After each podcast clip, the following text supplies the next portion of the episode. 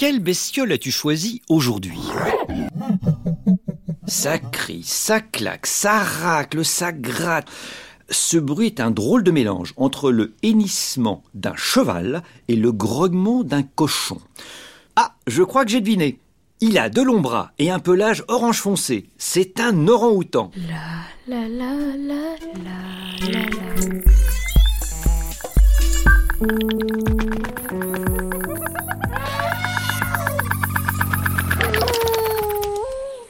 Allons le rejoindre. J'espère que tu aimes bien marcher et grimper aux arbres parce que c'est là qu'il vit, en haut des arbres. Mets de bonnes chaussures et prends tes jumelles. Tu es prêt? Alors, c'est parti pour le monde de l'orang-outan. L'orang-outan est l'un de nos proches cousins, à nous les humains. La preuve, c'est que les Chinois l'appellent Tsing-Tsing. Ça veut dire homme-singe en chinois. Contrairement aux humains qui vivent sur Terre, les Tsing-Tsing vivent tout en haut des arbres géants de la forêt tropicale, en Asie du Sud-Est. C'est très loin de chez nous, entre l'océan Indien et l'océan Pacifique. Je me demande bien pourquoi cet orang-outan fait un tel raffut. D'habitude, cet animal est plutôt silencieux. Il préfère utiliser les gestes pour communiquer, comme une langue des signes spéciale orang-outan. Mais où est-il passé? Je lui ai pourtant dit cent fois qu'il ne devait pas s'éloigner. Ah, ça y est, il est juste au-dessus de ma tête. Il est suspendu à plusieurs mètres du sol et se balance d'arbre en arbre à l'aide de ses bras bien plus longs que ses jambes. Il utilise aussi ses pieds pour avancer.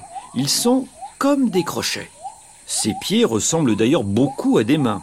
En fait, c'est un peu comme s'il avait quatre mains. Pour passer d'un arbre à l'autre, il ne saute pas. Il avance sur une branche ou une liane et s'en sert comme d'une perche. Il la fait plier jusqu'à ce qu'il réussisse à attraper la branche d'un autre arbre.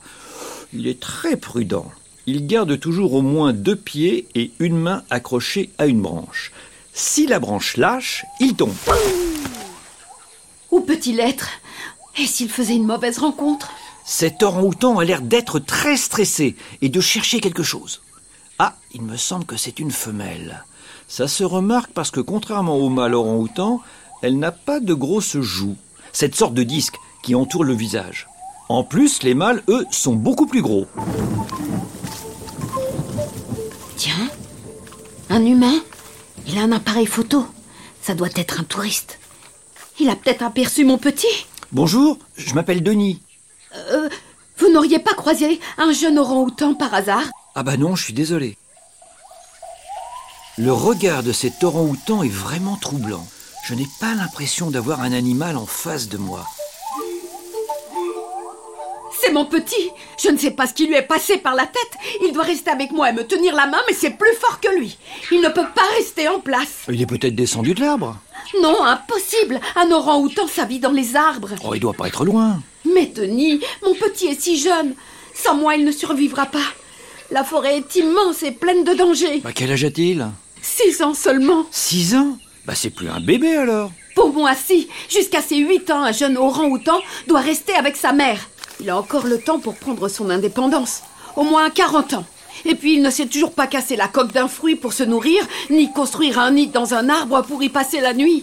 C'est vrai que vous construisez un nid comme les oiseaux Oui, mais contrairement aux oiseaux, nous ne passons jamais deux nuits dans le même nid, Denis. Quoi? Vous construisez un nouveau nid chaque soir? Oui, nous le construisons tout en haut des arbres les plus larges, les plus hauts, les plus robustes. Ah, C'est toute une technique. D'abord, on choisit de grosses branches bien épaisses, qui peuvent se plier sans se casser. Puis on les tresse et on les tisse ensemble comme vous, quand vous fabriquez des paniers d'osier. Mais nous, c'est pour nous confectionner une sorte d'échafaudage bien solide. Un nid mal réalisé, et c'est la chute assurée, à plus de 20 mètres de hauteur. Ah ouais, 20 mètres C'est comme si on tombait du cinquième étage d'un immeuble. Une fois cet échafaudage terminé, on fabrique un autre tissage avec des branches bien plus fines, mais aussi avec des lianes et des feuilles. Il faut que le nid soit bien tressé pour supporter notre poids. Ce tissage-là nous sert de matelas bien douillet pour nous protéger du froid, des insectes, des moustiques et surtout des panthères. Et moi, J'aime bien aussi me construire un petit toit pour ne pas être mouillé quand il pleut. Ça va vous prendre beaucoup de temps, ça, chaque soir. Oh non, ça va vite, 10 minutes maximum.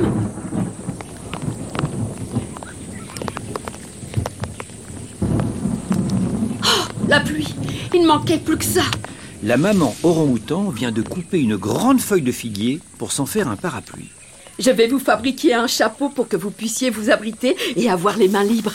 En un clin d'œil, la maman orang-outan est capable de réaliser un chapeau.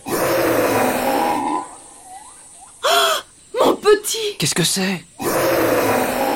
C'est un mâle orang-outan qui prévient. Interdiction d'entrer sur son territoire. Et ce mâle-là n'aime vraiment pas qu'on vienne le déranger chez lui. Ah bon? Et pourquoi? C'est un grand solitaire. Le plus solitaire des orang-outans que je connaisse. Et ça Vous l'entendez, Denis? Des bûcherons? Des brigands, plutôt Vous avez raison. Ils coupent les vieux arbres sans autorisation et capturent les petits orang-outans pour les vendre comme animaux de compagnie. Pourvu que mon petit ne soit pas allé jusque là-bas. Je dois absolument le récupérer. Je ne suis pas aussi souple que vous, mais je vous suis. Prenez cette branche, Denis, et faites comme moi. Avancez lentement. Surtout ne pas regarder au sol. Je n'ai pas le vertige, je n'ai pas le vertige. Calmez-vous, Denis. Vous allez y arriver. Votre petit est sûrement en train de vous faire une blague. Vous savez, à son âge, moi aussi j'aimais bien me cacher et observer mes parents depuis ma cachette. Je crois que j'ai une idée. L'orang-outan se nourrit de feuilles, de lianes, d'écorces et de petits animaux comme les termites ou les fourmis. Mais il est surtout le plus gros mangeur de fruits tropicaux de la planète. Votre petit, c'est un gourmand? J'ai des mangues et des figues dans mon sac. On pourrait peut-être euh, l'attirer avec ça. Excellente idée. Mon petit adore ça. Allez-y, ouvrez mon sac à dos parce que si je lâche la branche là, je dégringole. Mais qu'est-ce que vous fabriquez avec ces branches? Ben, un plateau pour y mettre vos fruits. Hé, ne, ne mangez pas tout. Faut en laisser pour votre petit quand même. Mais Denis, si vous avez raison et que mon petit joue à se cacher, il doit être en train de nous observer. Donc, s'il me voit en train de manger ses fruits préférés, ça va lui donner envie de rappliquer encore plus vite. Bah, dites donc, ça marche votre truc. Le voilà qui arrive. Ah, il se porte bien pour ses 6 ans, votre petit. Il est presque aussi grand que vous. Il va bientôt vous dépasser. J'ai eu tellement peur. Oh, il a pris la mauvaise branche. Ouf, il a réussi à s'accrocher à la branche du dessous. C'est quoi ces gestes-là? Je comprends pas. Vous pouvez traduire? Eh bien, il me demande quel genre de singe vous êtes. Bon, allez vite le retrouver. Allez, au revoir. Au revoir, Denis. Merci beaucoup.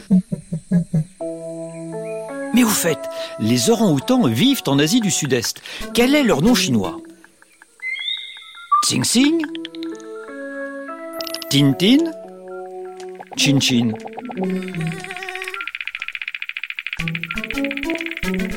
Bravo C'était bien Xing Xing, qui veut dire homme-singe.